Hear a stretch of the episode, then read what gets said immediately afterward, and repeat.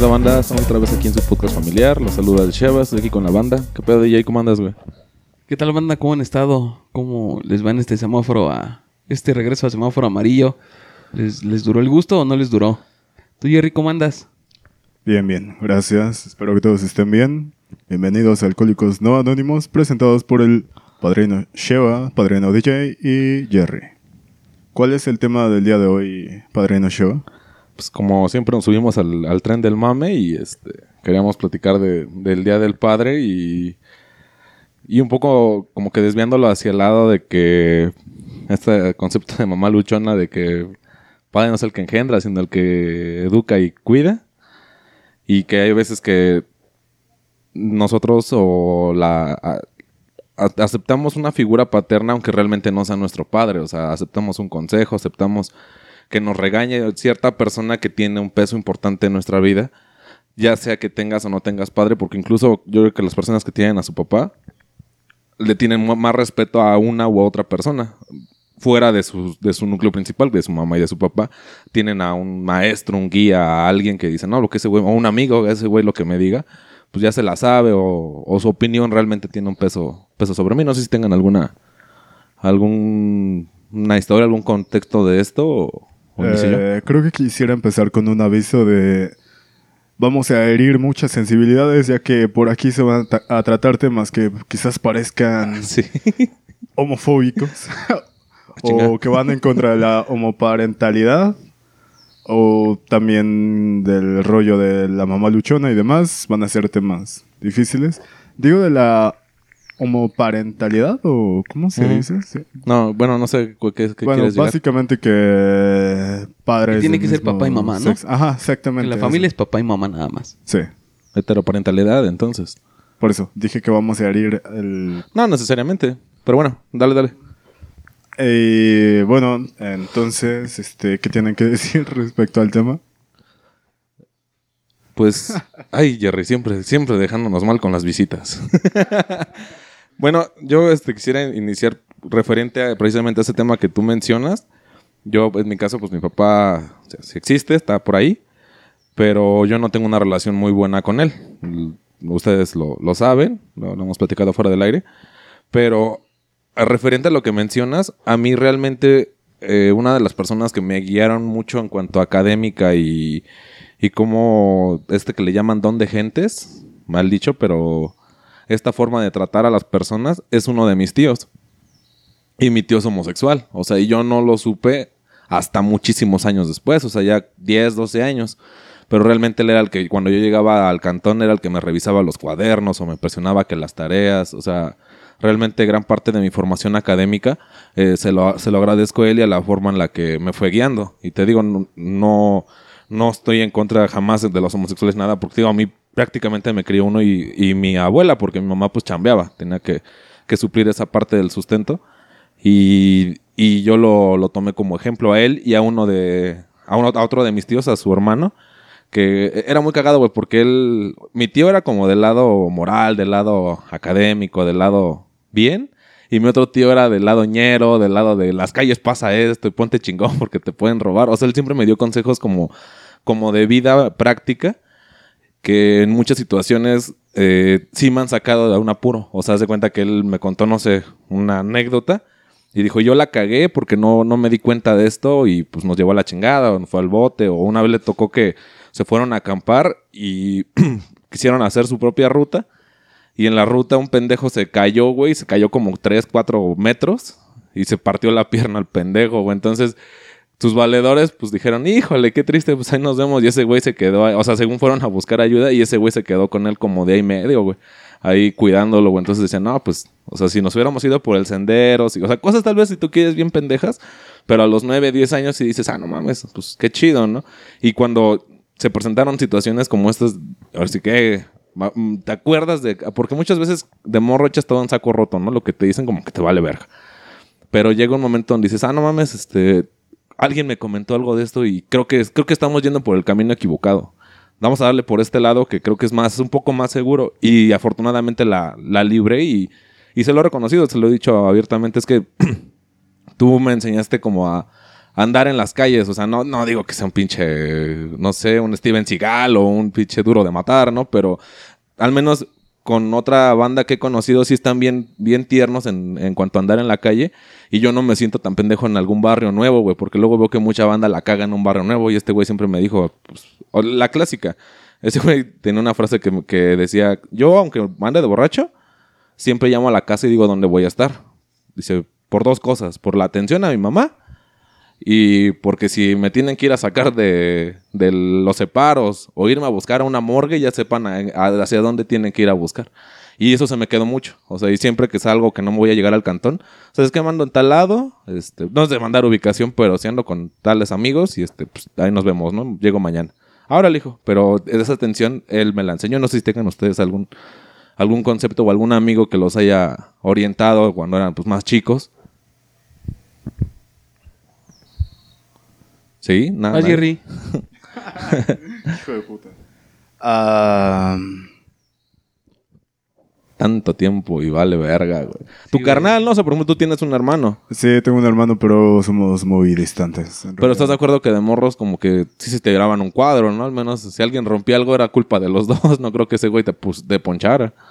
Mm, pues yo no lo ponchaba a él, pero él sí es medio... ¿Medio acá? Sí, sí. o incluso con amigos, güey. O sea, yo creo que cuando alguien la caga... Digo, a ti sí te ha pasado, güey, que alguien la caga y te, te llevaron al hospital y era como de huevos, decimos o no decimos. Ya llega un punto donde dices, no, sí, ya hay que... O sea, ya esto se nos está saliendo de las manos.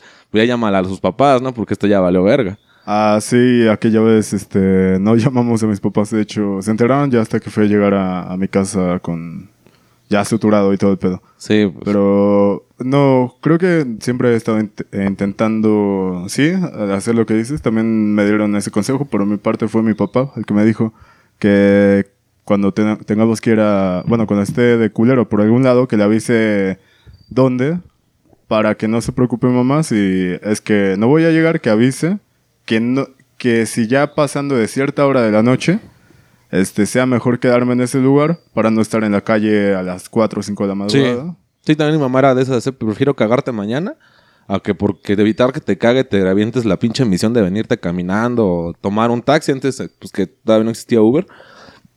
Y a ver qué te puede pasar, ¿no? Igual, pues, lo de menos es que te roben, güey, pero ya en situaciones más extremas, pues que hasta te vendan los putos órganos o mamás así. Así es, el barrio también está algo pesado. Em, pues es que en realidad siempre he sido muy alejado de mi familia, bueno. Pero pues, siempre tienes una guía, ¿no? Tienes a alguien que dices, ah, no mames, ese güey como... O si te sientes acá un Chuck Norris de que no, yo sí puedo con todo. El Chuck Norris, Ah, totalmente. Jerry, Jerry Corazón anda valiendo verga. güey, por No seguir el ejemplo de nadie. Exacto. ¿Tú, DJ? ¿Algún ejemplo de alguien? Es que prácticamente yo soy una mezcla de todos mis tíos. O sea, Eso también es importante, ¿eh? Aquí sí, mi papá me, me ha enseñado muchas cosas y todo. Pero yo siempre vi un poco más arriba a mis tíos. Mis tíos eran como personas más centradas. Como que eran más listos. Eran personas que, que no tenían casi problemas con nadie. Más bien no se metían con nadie. Porque ellos estaban a lo suyo. Ellos nada más se dedicaban prácticamente a su familia. Y lo que pasara de su casa para afuera, pues les, valía, les venía valiendo madre, güey. Entonces, cuando ellos venían, que cuando todos se reunían en la casa, aquí se hacían las reuniones y todos convivíamos, yo me sentaba en la mesa de los adultos a escuchar todas sus historias. Es como dices tú, es que la verdad eso te, te enseña mucho. Sí. De niño a mí me gustaba mucho escuchar sus historias porque todas tenían tenían lo que debe de tener una buena historia, ¿no? Tenían un sentido, tenían Trama. una enseñanza. Y una estaban buena cagadas. conclusión. Sí, claro. En lo que te lo contabas te cagabas de risa, pero al final te quedabas como con una moraleja, con una enseñanza. Entonces, yo siempre que venían todos mis tíos, me reunía con ellos y escuchaba cada, la historia de cada quien. Y cuando venían por separado, también me acercaba a ellos y te cuentan varias cosas, te dan consejos, porque creo que. Creo que también los tíos, hasta cierto punto, a sus sobrinos los ven como si fueran un hijo más. O sea, no con toda la responsabilidad que conllevan, pero sí saben que, que lo que ellos les digan va a tener un peso en el futuro y que si ellos te pueden aconsejar lo van a hacer. Sí, y referente a eso también, yo creo que entra una figura que algunas personas tienen o, tenemos, que son los padrinos. que como tal hay veces que no es alguien de tu familia, sino el amigo de tu papá o de tu, o de tu mamá. Y se frecuentan porque pues tienen la amistad. Y hay veces, yo conozco algunas personas que como que le tienen más, más respeto a lo que su padrino les diga. O sea, no sé, que andas valiendo verga en la escuela o que estás muy contestón con tu mamá y ya te cagaron tus papás y te sigue valiendo verga. Y ahora sí que te acusan con este güey, llega esta figura externa y te... O sea, no te caga, güey, porque como dice DJ, no tiene la responsabilidad per se de un hijo.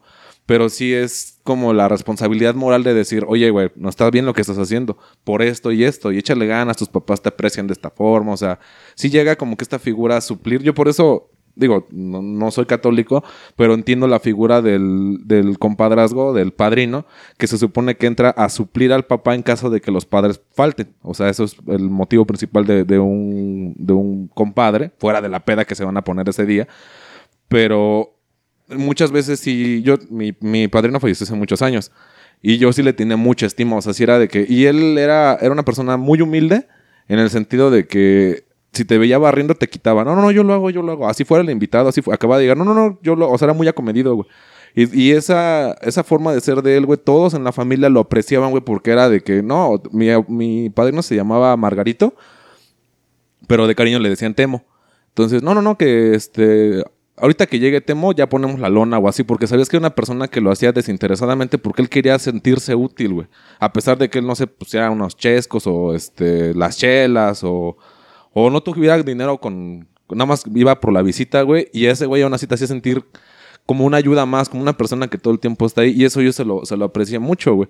Y, y yo creo que esa figura también, como dice DJ, no tiene la responsabilidad como la de un tío, bueno, eh, un tío o un padrino no tiene responsabilidad con el, con el niño, la niña, pero al final sí tienes esta responsabilidad moral de, de irlo guiando porque tú ya eres un adulto, ¿no? Tú ya eres una persona pensante que ya quieras o no, al menos se llevan 15 años y ya te la sabes un poco más que, el, que este pendejo, güey.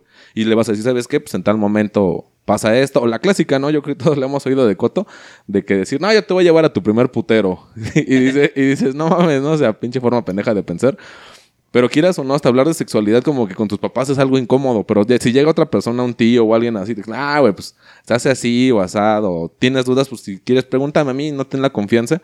Y eso también, pues te abre eh, más oportunidades de acercarte con un adulto que es de entera confianza de la familia. Si, oye, es que tengo este problema. La neta, o la clásica, no sé si alguna vez lo hicieron, que se metían en un pedo en, las, en la escuela y no querían poncharse con su papá o con su mamá y era hablarle al tío, oye, tírame un paro, esto está valiendo verga. Entonces ya llegaba el tío acá a la firma de boletas o así, se aventaba la cagada y pues oh, es que sí te pasaste de verga, pero no te voy a quemar tal, tal, tal cual. Este, pues voy a decir que te llamo, que intentaste comunicarte con ellos, o sea, te medio encubro, pero tengo que decirlo porque mi responsabilidad es de adulto, de este güey está haciendo sus mamadas. Pero también la confianza con el niño de es que este güey se acercó a mí para pedirme un paro. Mm, creo que ahorita parte del problema de lo que estamos viviendo como sociedad es eso, que, que muchos crecen sin esa figura paterna y no, no tiene que ser precisamente el padre biológico con el que se guíen, sino alguien que realmente le dedique tiempo al niño, a la niña. Porque eso ya, ya se está perdiendo un poco y es en general. Yo veo que ahora, más que educar, buscan entretener a los hijos. Yo veo muchos padres, bueno, más bien, eh, hace unos 20 años que yo era morro y más atrás, lo que se hacía en la familia es estar todo el tiempo al pendiente de los niños. Sí. Igual y los dejabas un rato, pero estabas pendiente. O sea, tú te podías hacer tus cosas, pero estabas escuchando y de repente estaba en silencio todo y decías, epa, algo está pasando. Y Los ahí- algo rompieron y lo están ocultando. y ya, o sea, en cuanto había un silencio, se sentía una calma distinta a la de siempre. Los papás luego, luego, aquí algo está pasando, iban y te checaban. Y ahora ya no, ahora lo, lo que veo que es muy común es, pues, darles una tableta, un teléfono, que se entretengan y prácticamente que no te estén chingando. Y no, no he visto mucho. Sí, tengo una amiga que sí, que sí se pone con su hijo a, a jugar, a ver contenido en las tabletas, en el celular, pero ella está todo el tiempo con él. O sea, ella sabe qué es lo que hace, porque ella está ahí todo el tiempo y lo va educando a como la educaron ella, pero con las mm, con la nueva tecnología que tenemos. Pero en otros casos lo que hacen es solo soltarles el teléfono, la tableta Y pues que ahí, más o menos, ya ves que dicen, no, es que ya nacen con el chip, Sí, porque sí, ya sí. le saben mover y ya sabe poner un video. Y, y se lo, lo dejan al niño ahí solo, güey. Y es como de, bueno, tú, tú ahí aprende, tú muévele, ya es tu desmadre, pero no me estés chingando ahorita porque voy a barrer, voy a trapear, voy a hacer la comida. Y entonces esa hora, esas dos horas en que tú, tú estés entretenido, yo le avanzo acá y ya. Ya después, pues, si puedo, te duermo y ya me sigo en mi desmadre. Ahí mandando mensajes o viendo la televisión o haciendo cualquier cosa. Pero creo que ya no están tan involucrados los padres de ahora con los niños como antes. Ya, ya no hay esa, esa relación tan cercana al momento de criarlos. Sí, ese, ese valor familiar, ¿no? Ese interés de, de parte de la familia para que... Y, lo comenté ya en el principio, no hablamos de la familia heterosexual, sino la familia como tal, porque incluso conocemos algunas personas que tal vez fueron madres solteras de hace 40 años y la que ayudaba era la abuela, ¿no? O el, o ayudaba a cuidar a los chavitos. Pero sí estaba esa integración familiar de decir, eh, o sea, ¿qué están haciendo estos cabrones? ¿Dónde andan? ¿O qué pedo? Pero sabías en todo momento dónde estaban tus hijos. Igual también yo creo que tiene mucho que ver que ahorita ya hay mucho peligro, porque incluso lo vemos a diario, ¿no? O sea, los morros antes salían con su patineta o con su bicla o con su balón y no pasaba nada. Y actualmente, o sea, o pasa Don Loco vuelto madre en el carro y ya mata un morro. O, o el robo de niños. O sabes que enfrente venden droga y pues a, cualquier momento va a haber putazos allá afuera. Y también no le das esa libertad de que salgan porque tú sabes incluso dónde vives. O sea, vaya, pues, conoces tu barrio y tampoco vas a exponer así a tus niños. También tiene mucho que ver que la sociedad en ese aspecto sí se ha ido en detrimento. Sí ha ido cambiando hacia el lado pues equivocado. Al lado de que se este, tengan que perder algunos valores por la, por la prisa, por la necesidad económica, por la forma en la que vivimos actualmente. Que digo, pues en pandemia pasó en Monterrey, ¿no? Que incrementó el caso de violencia familiar, de que el papá nunca estaba y no había pedo, ¿no? Y ahorita que papá estaba encerrado, cualquier cosa lo ponía neurótico, empezaba a putear a su vieja o a sus hijos. Y dices, oh, o sea, no mames, pues se supone que es como para que todos se integren, haya esas actividades que al principio que empezó la pandemia, no, que un juego de mesa, que la chingada, que platiquen entre familia. Pero realmente ahorita ya no estamos adaptados a ese tipo de sociabilidad, güey. Estamos más a un... Ya le mandé WhatsApp. O... No, pues le mando un audio y a la verga. O sea, ya no es tanto de estar conviviendo con la familia. Es que creo que el ser padre no es para todos. Y nadie se pone a pensar eso, ¿no? En realidad hay padres muy jóvenes ahora porque lo que les gana pues, es la calentura, güey. O sea, van, arman su desmadre, ya tienen un morro y "Pues, ya estoy aquí en el desmadre y ni pedo. O sea, ya cuando se ven envueltos en el desmadre de ya voy a ser papá, pues, se avientan la bronca, quieran o no. ¿Por qué? Porque muchas veces los padres de ellos le dicen, oye, ¿cómo vas a abortar, no? O sea, yo creo que, que sí debería ser legal el aborto por esa parte, güey.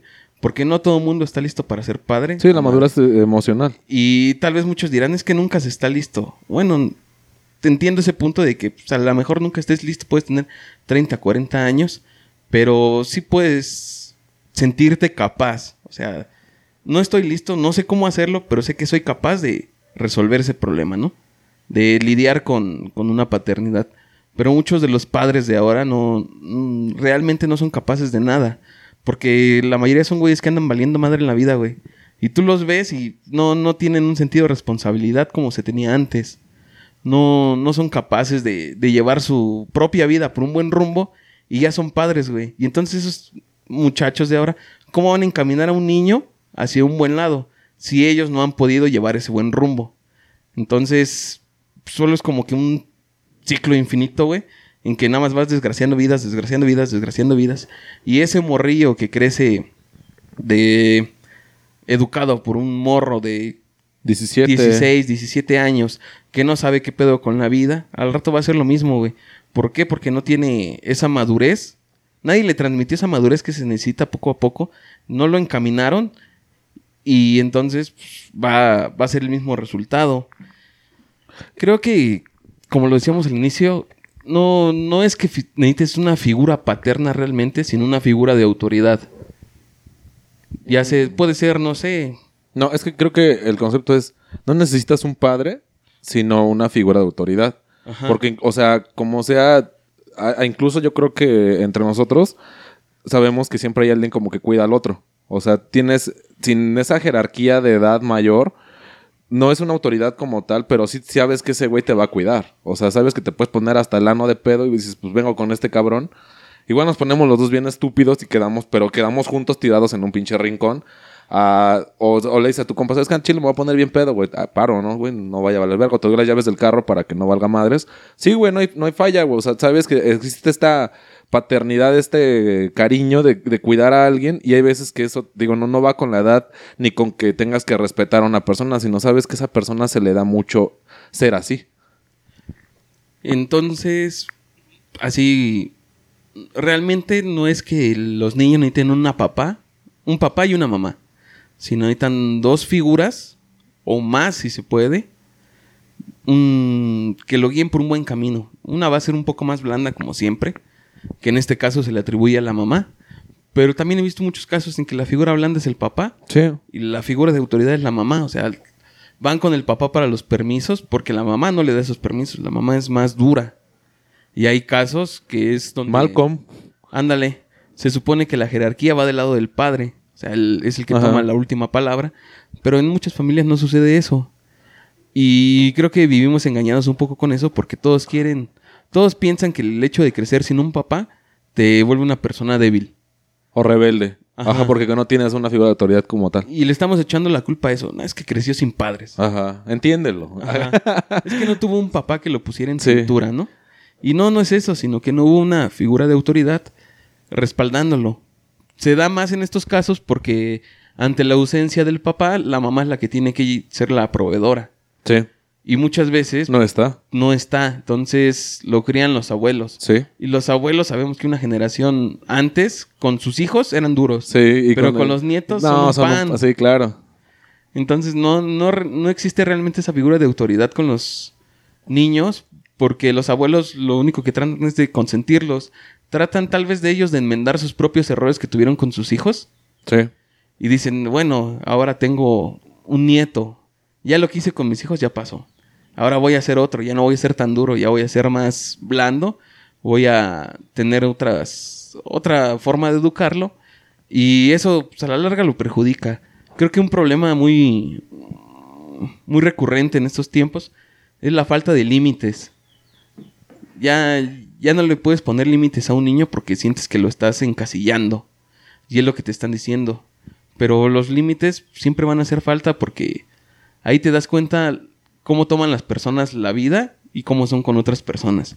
Al tú no establecerle límites a alguien, ese, esa persona crece pensando que es la pinche dueña de todo y se siente el más cabrón de todos. Hay un dicho que dice algo así de regaña al niño para que no encarceles al hombre. Un pedo así, ¿no? Sí. De que, de que lo Yo tienes. lo tengo de una canción que dice educa a los niños para no castigar a los hombres. Ajá, bueno, palabras palabras menos, pero va enfocado a eso. O sea, sí tienes que irlo guiando en esa etapa, más que nada, yo creo que en la adolescencia, que es cuando pues, vienen cambios hormonales, cambios físicos, cambios de hasta de actitud, güey. Que, te- o sea, en cuanto a hombres sale más testosterona, las mujeres empiezan con el ciclo menstrual. O sea, vienen cambios bien, bien complicados.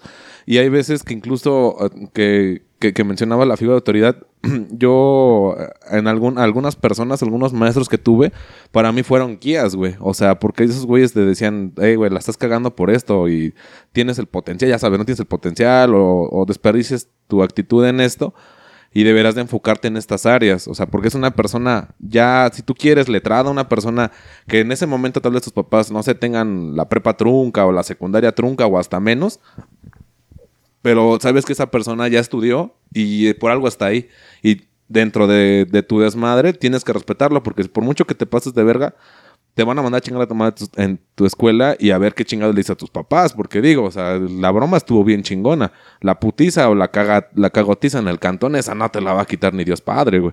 Entonces, Ahí hubo maestros que, que- que guiaron, incluso yo creo que algunos nos tocó en, las- en, la, en la primaria, que no sé si les pasó a mí, sí, güey, que eran pláticas de lo de la menstruación.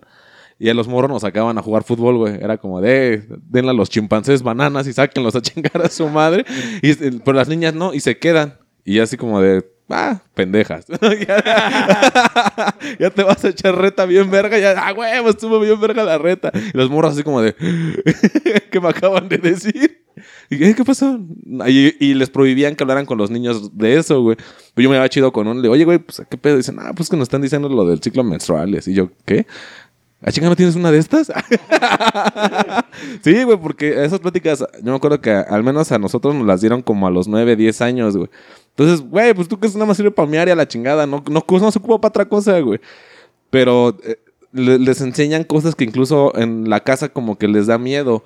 Yo tengo amigos maestros y en niveles, este, eh, educación básica, que te dicen, es que el problema de los padres es que creen que nosotros tenemos que enseñarles valores, la escuela, cosas de la vida, o sea, creen que nosotros realmente somos sus papás cuando nosotros formamos académicamente, los valores vienen de casa, y ya lo hemos platicado en otros programas, los valores de tu casa son unos, aquí te los tengo que potenciar para que tú encuentres tu camino hacia donde tú quieras estudiar, pero en caso de que llegue Don Loco porque su papá, o como dice DJ, o sea, no tiene la madurez, tiene apenas si consigue lo del chivo para la semana y su vieja, no sé, ya se metió una tanda, se metió algo de abón y pues se emputa este güey y no sé, hay, hay casos donde pues, se la madrea o, o gritos o peleas y este morro crece con eso, güey. Lo mencionábamos en el de cuando pierde Pumas, pierde mi familia Ándale. que, que hay situaciones, factores externos que generan el conflicto en casa y el morro se va con eso a la escuela, güey. Y es un pinche pedo porque el morro lo puede, o sea, no lo puedes controlar porque ese güey es un desmadre, porque en su casa ve ese desmadre. Entonces, al morro que, al, morrillo que sí está acá estudiando, que pues es el pinche, el, no sé, el número uno de la lista. El otro güey le cae en los huevos y empieza a castrar y a castrar y a castrar. Entonces, tienes que ponerle más atención al desmadroso y no tanto al morro que tal vez sí pueda hacerlo porque en su casa están esos valores, porque en su casa está el, pues ven a chingarle y allá afuera vete a jugar. Pero este morro es desmadra aquí y afuera desmadra, porque en tu casa te van a dar en tu madre, entonces tienes que quitarte con los demás, güey. Es un, el ciclo que dice este güey que se repite y se repite de morros que son conflictivos en ese aspecto. Que llega un momento en, en la adolescencia donde pues ya o te centras o se te va el indio al cerro, güey, y ya eres un puto desmadre, güey. Y güeyes que, de, eh, que se meten ya a la delincuencia por su misma ambiente social, por lo que sea, y esta falta de, de autoridad que no tuvieron que los controlar y los guiar hacia, hacia algún lado. También, ahora que dices esto de el morro que se va a la chingada por falta de autoridad, también he visto casos donde hay exceso de autoridad. Uh, sí. Los reprimidos, güey. Sí, sí, que, que tanto su papá como su mamá le meten una putiza, güey, porque están todo el tiempo sobre él y eh, reprimiendo bastante, güey, que llega al punto donde crece, adolescencia o ya este juventud, donde ya chingar a su madre y hace lo que se le da la gana y sí por ahí he visto morros que se tiran al Eh, vicio. Yo, yo eso lo he visto más en morras, ¿eh? El, el que a tal hora te quiero aquí y tal cosa. Y son las morras o que salen embarazadas o que son un puto desmadre, güey. O sea, la mustia, ¿no? La que dices, no mames, esa vieja no rompe un plato, pero la ves, no sé, la peda de unos 15 años y se pone hasta la madre y se pone a llorar, se quiere este, o coger a uno o madrearse a otro. Dices, güey, tranquila, si te veías bien relax. Pero ves que toda esta opresión llega un momento donde, o sea, güey, pues es una olla de presión, güey. Se destapa el morro y se chinga tu madre. Ya, ya está hasta la madre de seguir reglas. Y eso, eso es válido, ¿eh? Sí, creo que precisamente no todo el mundo nace para ser padre y además, este, creo que debería de haber como una escuela de padres. ¿Ves Hubo un tiempo, hubo un no sé si Sí, se acuerdan, sí, sí, sí, sí, salía en el En Canal el 2 después, de Chabelo. Ah, carajo, sí. La guía de padres se Sí. llamaba, ¿no? De hecho, hasta en el metro regalaban el librito y venía Sí, en mi casa tengo por- los tres tomos. Eran tres Ajá. tomos. Uno verde, uno rojo y uno azul. Que era por edad. Ajá, por Si edades. hubieras traído para leerlos, ahorita Ah, leíamos un capítulo. Sí, em, creo que también debería de haber ese tipo de cuestiones de... Eh, es que no sé por qué parte vendría, tal vez psicológica o... Es que está cabrón, está cabrón definir cómo vas a, a educar a un hijo. es que no, sí- no puede haber una guía con instrucciones para que te salga el hijo perfecto. incluso, no, incluso entre, o sea, padres que tienen dos hijos o más, sabes que, o sea, son del mismo carga genética, pero cada uno tiene su personalidad. Y sabes que a un güey lo tienes que atacar de una forma y de otro güey de otra forma, porque con un güey lo tengo que cagar, pero así machín para que agarre el pedo. Y otro güey con que mi indiferencia va a decir, ah, chale, sí me pasé de verga. Y, yo, y ya solito se va a bajar. Pero, o sea, incluso en, un núcleo familiar ves que cada uno tiene su personalidad y no puedes castigar a todos parejo porque cada uno va a reaccionar difer- diferente. Y eso creo que también, como si no puedes tener la guía, la guía perfecta, pero al menos sí una guía, como ahorita que está mucho lo de la educación emocional, de esta madre de apóyate y eso, yo creo que todos en su momento lo, lo vivimos de alguna forma, pero no le pusimos ese nombre. O el coaching. Ves que ahorita también está muy de moda el Mm, coaching. Y No le entren. Sí, no, no, no, no, No, le entren. Pero porque esas mamadas las vas a vivir en tu vida. Y hay veces que, o sea, estás tú en el desmadre, que estás tú con un desmadre en tu vida y dices, epa. O sea, sin ir a coaching vas a decir, a ver, ¿qué está pasando? O sea, aquí nada más hay una constante que está valiendo verga, que soy yo. En todas las que proyectos o parejas o familia, el pedo soy yo. ¿Por qué? Y de ahí te avientas tú tu propia introspectiva de, me está fallando esto. Y ya de ahí ya tomas el camino y el coaching te ahorra el, epa, te dice, no, es que debes de hacer esto y fallas por esto. Y es como cuando vas a buscar trabajo de esas que son 50 personas con sillas plegables, güey, que te dicen, sé tu propio jefe. Y ya de ahí, ya de ahí se avientan sus mamadas y, y- y ves banda que dice, no mames, sí es cierto, ¿eh? Salen No, bien ah, motivados. Sí, dice, no, no, yo creo que sí. Sí puedo comprar ese Bentley. Ah, porque el güey de abajo te dice, no, ven, ven, yo te traigo un bocho y ahorita ese pinche BMW que está allá abajo fue de aquí, de este jale. Dices, no. no, carnal, fue vendiendo perfumes, no creo. Eh, sí, precisamente por eso estaba planteando que también debería de ser del aspecto psicológico. Creo yo que también haría falta implementar, bueno, que se dé más atención hacia el aspecto psicológico de, de las personas, porque desde niños, como dijiste, cada uno demuestra diferentes, este, Aptitudes. aptitudes. Y por, por eso el saber más cómo tratar con un hijo o con otro sería viendo un poco, analizando más la psique del niño. Y hay personas que nacen con problemas mentales y a la fecha lo puedes ver ahí en la calle, en el metro, y no les prestan atención porque dicen, ah, no, pues es que creció mal y eh, fue Está educado loco. mal", la clase que güey está loco, ¿no? Dices, ¿por qué?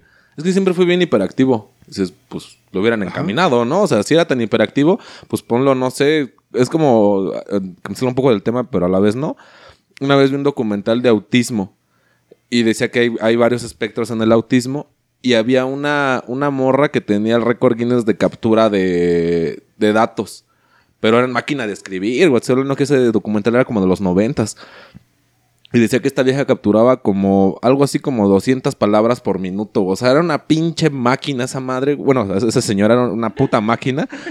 Y no hablaba, pero no hablaba con nadie. Entonces entrevistan, porque ella era, era este, oficinista, entrevistan a su jefa y, y dice, no, es que, o sea, llega un momento en el día donde yo ya no tengo que, que ponerla a que copie. Y se queda así como, es que eh, eh, eh, tengo adrenalina, pónganme a hacer algo, ¿no? Y, y- o eh, cópiate enciclopedias o cosas así. Ah, bueno, y ya se pone a capturar. Y ella es feliz capturando. Pero enfoca, enfocó eso a algo que igual toda su vida fue hiperactiva, pero pues haces un desmadre o drogadicta o cosas así. Y dices, pero su misma problema lo canalizaron para que hiciera algo útil con toda esa energía que tenía. Bueno, tu planteamiento viene desde el lado autista, donde las personas autistas desarrollan mucha habilidad en No, siempre. actividad. No siempre. El, el espectro autismo, eh, autista son como 10 niveles, güey. Y hay un nivel donde, o sea, están en su mundo, güey. Y no se mueven, güey. Son completamente herméticos, no hablan con nadie. Son casi mudos, güey. Pero eh, existe el autista que es muy productivo. Que de hecho, no sé si recuerdan que hace unos años Mancera lo trajo. Era, es un güey que tiene memoria idética o fotográfica, como se le, se le conoce. Y este güey lo que hacen es darle un rol en helicóptero lo bajan y es un pliego como de cuatro metros. Ah, y este sí, cabrón sí. dibuja toda la pinche ciudad de todo lo que vio. Y lo cagado es de que, bueno, eh, este morro ya lo había visto antes. Y ese documental es un poco más reciente. Eh, eh, haz cuenta que está ese güey así, o sea, está ese güey así parado nada más viendo la ciudad. Y atrás está el camarógrafo, así en su hombro, viendo como lo que ese güey está viendo.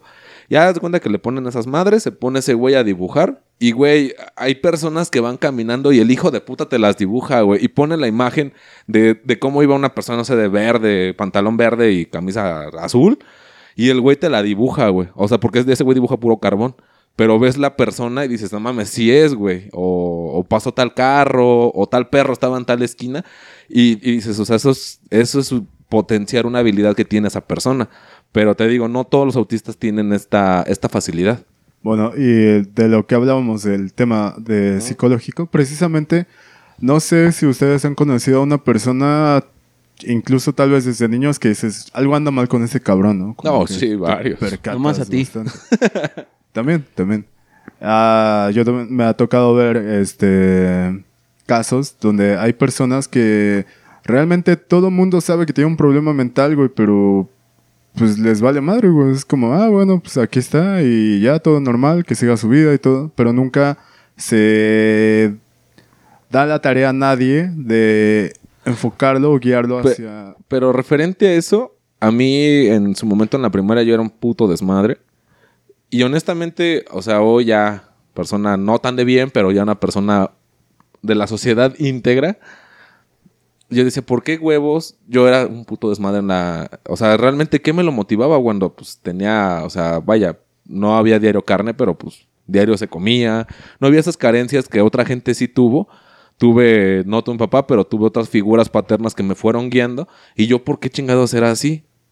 Y llegó un punto de, de mi desconecte, güey, que era, era la mamada porque ah, se queda, o sea, mencionaban a los promedios altos y ahí va tu pendejo. Y luego decían, pero ya daban las calificaciones y a ver, las mamás de fulano, sutano, mengano y Sheva se quedan. Ya, o sea, mi jefa ya sabía que la, la, firma de boletas era media hora más 20 minutos de mis pendejadas, güey, porque pues la maestra leía la cartilla. Y me mandaron a este a un análisis psicológico porque creían que yo era, ay, ¿cómo se llama? Eh, eh, de-. No, no, ese es Jerry. Este desorden de atención, Ah, déficit de atención. déficit de atención. Yo tenía esa madre, entonces me hicieron el análisis y no, güey, entonces dijeron, el pedo viene de la mamá. Y llamaron a mi mamá como a tres, cuatro exámenes a lo que referías. Y en el último examen, porque mi jefa tenía que pedir chance en su chamba, güey, porque pues era un horario y ella llegaba, pues no sé, una hora tarde y tenía que pagar esa hora. Entonces sí me dijo, mira, cabrón, o sea, de huevos, mm, o sea, con la chamba y contigo, eso está valiendo madres. O le bajas a tu pedo, o te voy a tener que internar y te vas a tener que meter a programas bien cabrones. Y la verdad, yo no creo que estés tan loco. Dice, o sea, nada más cálmate. ¿Quieres salir a jugar fútbol? Vete a jugar fútbol todo el puto día. Pero ya ven cansado, ya, ya, o sea, ya, no- hagas problemas. Ya relájate y, y con eso matamos dos pájaros de un tiro. Ya no te están chingando a ti en la escuela y ya no me están chingando a mí en la escuela. Porque me están diciendo que yo soy la del pedo. O sea, habló conmigo ya vaya como una persona adulta. Yo tenía como nueve años, güey, cuando pasó eso. Y, sí fue un, un sentón de nalgas de decir, güey, o sea, sí la estoy cagando porque yo estoy siendo un desmadre y la que está pagando los platos rotos es mi jefa. Y ya de ahí fue que yo ya como que empecé a canalizar todo hacia algún lado, güey, a deporte o a videojuegos, a lo que tú quieras, pero ya no molestaba a la, banda, más que el cotorreo, pues de, de niños, güey, de acá pendejearse y mamaditas así, güey. Pero ya no era estar chingando a las compañeras, ya no era estar aventando las pinches mochilas a, a la escuela de al lado, güey, o la bomba de mazapanes, ya no era eso, güey. Y, y eso, ¿no saben lo que es una bomba de mazapanes? No era lo que iba a pensar con la bomba de mazapanes. Es que en, en mi escuela había ventiladores, güey. Iban lento, güey. Pero había una forma como de hacer que iban más rápido. Entonces juntabas tres, porque yo iba en la escuela de gobierno. Entonces ahí ves que estaba el desayuno, el desayuno del DIF.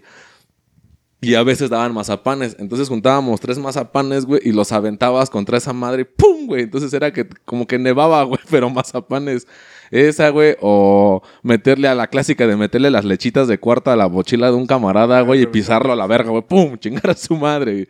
Ya ese güey, cuando abría la pinche mochila ya estaba todo escurriendo. Y dices, güey, o sea, pinche vandalismo de niños, güey, pero era divertido, güey, porque dices, a huevo, ya cuando te tocaba, o la clásica, ¿no? La de que te agarran la mochila, la empiezan a pasar para atrás y de repente, ajá, y mi mochila, ahí está en el árbol colgada, puta madre, pues hablar al pinche intendente para que te la baje, o sea, esas mamadas ya las hacía yo en menor, en menor ritmo, güey, y créeme que esa, esa cagada que me dio mi jefa ese día sí, sí me marcó porque me dijo, o sea, güey, tú eres el del pedo y yo estoy pagando tus mamadas, agarra, agarra la onda, ¿no? Y, y sí fue como, lo platicábamos hace algunos programas, fue la opinión de niño, porque, o sea, no tanto la opinión de niño, sino considerarte como un adulto.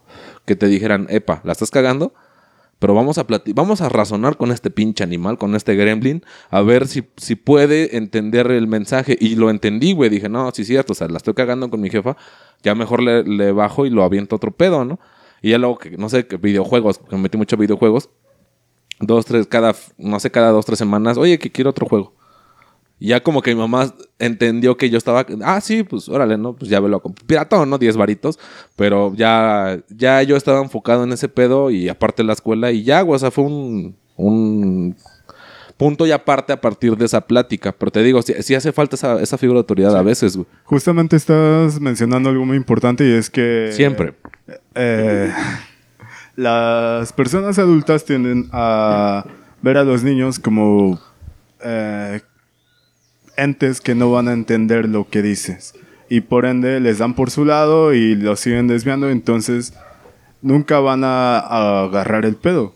Básicamente creo que también habría que dejar de tomar a los niños a juego o con poca seriedad. Los niños realmente sí entienden, güey.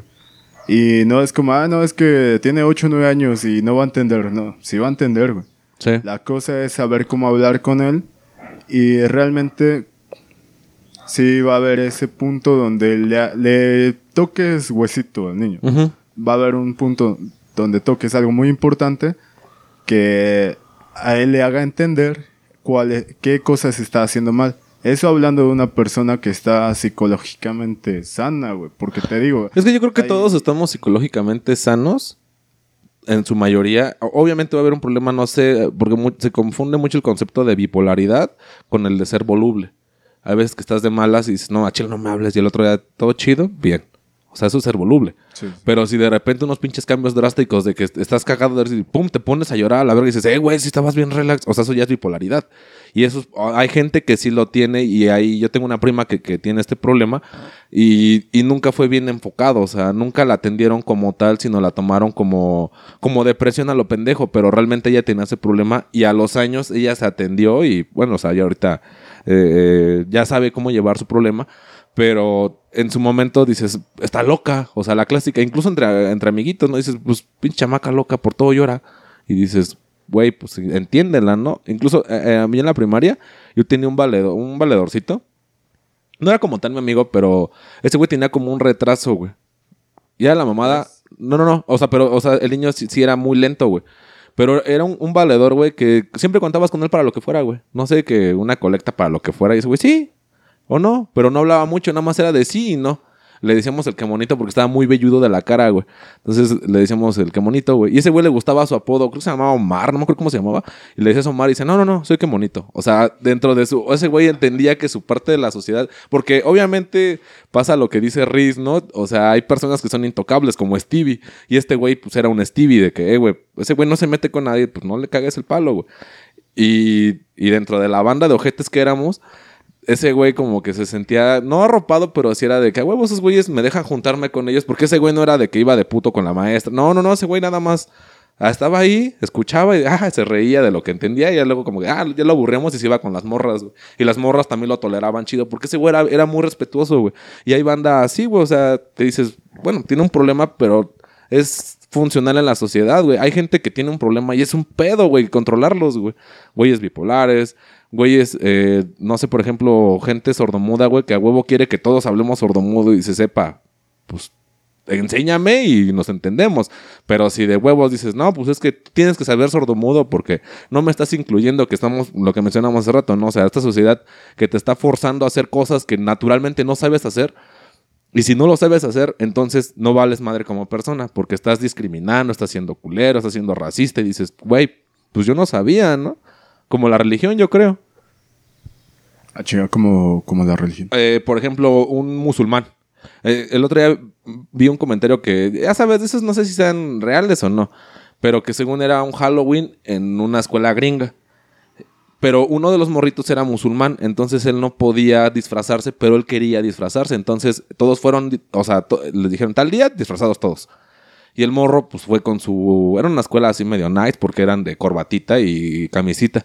Entonces, un morro, para incluir a este cabrón, hizo que los otros morritos se disfrazaran como de. Musulmanes. No, no, no, como de agentes de negro, o sea, como guarros, y que este güey, al llevar su camisita diferente, era el presidente. Ah, Entonces está la foto, y sí se ve el niño musulmán, y de atrás al lado de él, así como cuatro morritos, güey, pero con sus lentes negros y su, y su camisita negra, y, o sea, todo así como si fueran guarros, y dices, integraste a alguien de una manera orgánica, no fue forzado, y se dio. Digo, si es que sí fue verdad, o sea, dices, qué chido, ¿no? Hay gente que. O la clásica también que hay gente con, no sé, que tiene, es cuadraplégica y eh, los morros están echando como que la reta de básquetbol o, o de fútbol americano. Y de repente le das el balón y dices, pues vas, güey, corre, güey. O sea, y la, la banda sabe que no vas a taclear a este cabrón, güey. Digo, Maradona si le valió verga.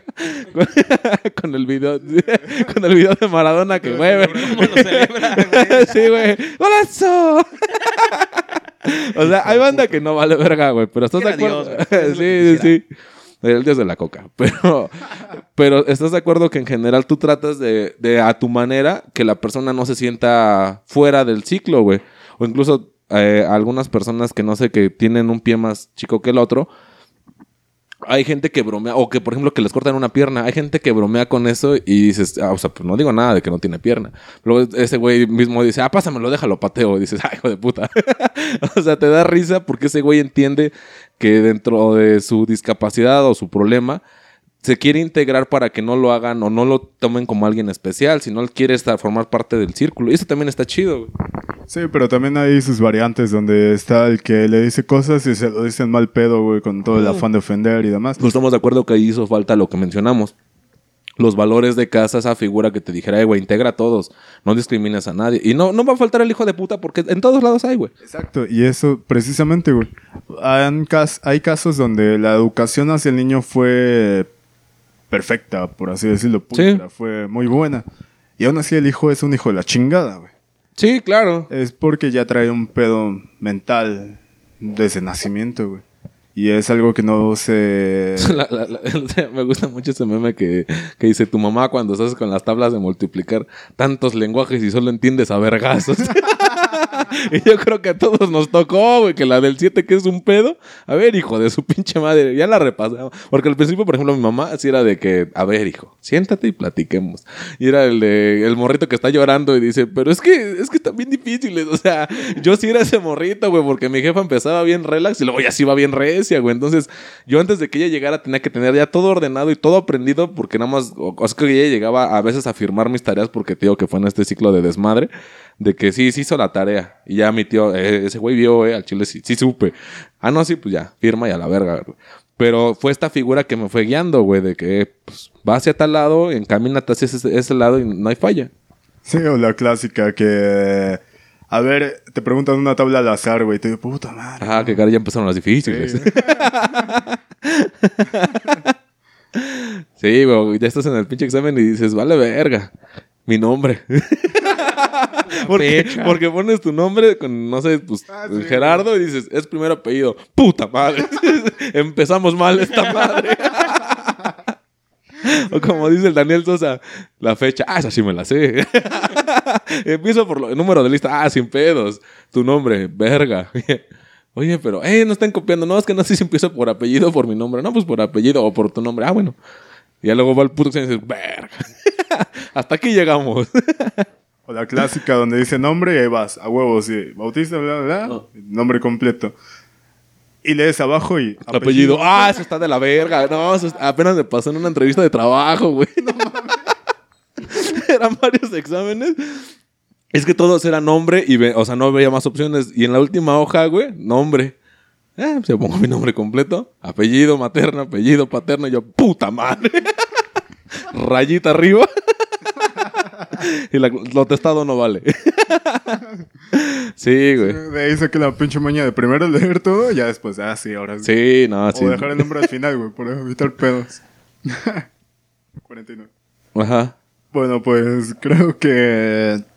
ah, sí. Queda algo bonito, ¿no? O sea, al final de cuentas yo creo que cada quien entiende el concepto de, de, de padre a su manera y espero que entre la gente que nos escucha tengan a su papá con vida y sea la figura que nosotros mencionamos que sí fue el, que apoyó, el que regañó, el que motivó a que fueras lo que hoy eres en día y eso está toda madre, pero la gente que no lo tuvimos, encontramos esa figura en otras personas, incluso lo menciono, o sea, no necesariamente que sea más grande que tú. Yo muchas cosas que he aprendido de la vida las he aprendido de gente incluso más chica que yo en edad, güey, na- nada más en edad. Me ha dado consejos y he dicho, ah, chinga, o sea, chido, ¿no? Este, este morro tiene una, una forma de pensar diferente y sí me simbró algo, de, me motivó, me, movió el, pensamiento ah, encaminado a lo que este güey me dijo. Y yo creo que todos tenemos esa oportunidad de, tanto cuidar a alguien, guiar, aconsejar, como que alguien más nos guíe y no sentirte menos, sino, "Ey, güey, pues es un paro, ¿no? O sea, ayúdame a ayudarme, güey. Y pues bueno, banda, pues déjenlo en la caja de comentarios quién es su figura paterna y, qué consejos les dio que dijeron, ah, de aquí para el real se arma, se arma chingón. Y pues, vamos a despedirnos ya. Yo solo quería cerrar con... Eh, comprendan un poco a sus padres. O sea, ser padre no es nada sencillo. Hay una vida que depende de ti. Que prácticamente el ciudadano que vas a ser en un futuro es tu culpa. O sea, tú, tú tienes una injerencia directamente en esa persona. Entonces, sean un poco más razonables con sus padres. No siempre van a tener la razón en todo. No siempre van a poder ayudarlos en todo. Pero créanme que la mayoría en lo que puedan, siempre van a estar ahí para ustedes. Y si tú eres padre, pues no, no quieras ser el padre que no fueron contigo porque estás cayendo en el mismo error de siempre. Tú olvídate de, de cómo te crearon tus padres a ti. Tú cría a tu hijo como creas conveniente, pero siempre ampáralo, siempre, siempre tienes que estar a su lado. Yo sé que muchas veces es complicado, que vas al jale, regresas, regresas ya cansado y lo último que quieres es recibir quejas de tu hijo o sentarte con tu hijo a revisarle la tarea, pero ni modo, es parte de ser padre y si tú un día tuviste los huevos para embarazar a una mujer, ten los huevos para hacerte responsable del hijo. Entonces, es muy complicado, pero ni modo, carnal. Es, es la parte que te toca, no, no todo lo tiene que hacer tu mujer porque hace muchos años teníamos esa idea de que el padre solo llega, da y la mujer cría a los hijos. Y si esperas eso ahora, pues estás muy, muy pendejo. Entonces tú, aunque llegues del jale y llegues hecho mierda, tu motivación siempre tienen que ser tus hijos. Entonces, dales el tiempo que necesiten. No sé, así tú te duermas una, dos de la mañana y el otro día te tengas que levantar a las cinco, ni pedo, carnal. Así es esto, pero en unos 10, 15, 20 años vas a tener la satisfacción Los de frutos. que hiciste un buen hombre, hiciste una buena mujer y ella sí va a ser con sus hijos. Entonces, solo piensa en eso. Acuérdate de Homero, cómo tenía... am- ¿Cómo se llama la morreta? ¿A Maggie? A Maggie. Hazlo por ella. Ah, oye, sí, qué, bu- qué- qué- qué buen ejemplo, ¿eh? Entonces, tengan eso en mente, que a veces solo piensan en ustedes, en lo cansado que están, en la chinga que se han llevado en la semana, pero hay, hay una personita que siempre los está esperando y tienen que chingarle por ellos. Y cuesta mucho trabajo y va a ser difícil, pero los frutos al final van a ver que los va a sobrepasar. Entonces yo quería cerrar con esto. Cuídense mucho, echen desmadre, paz. Bye.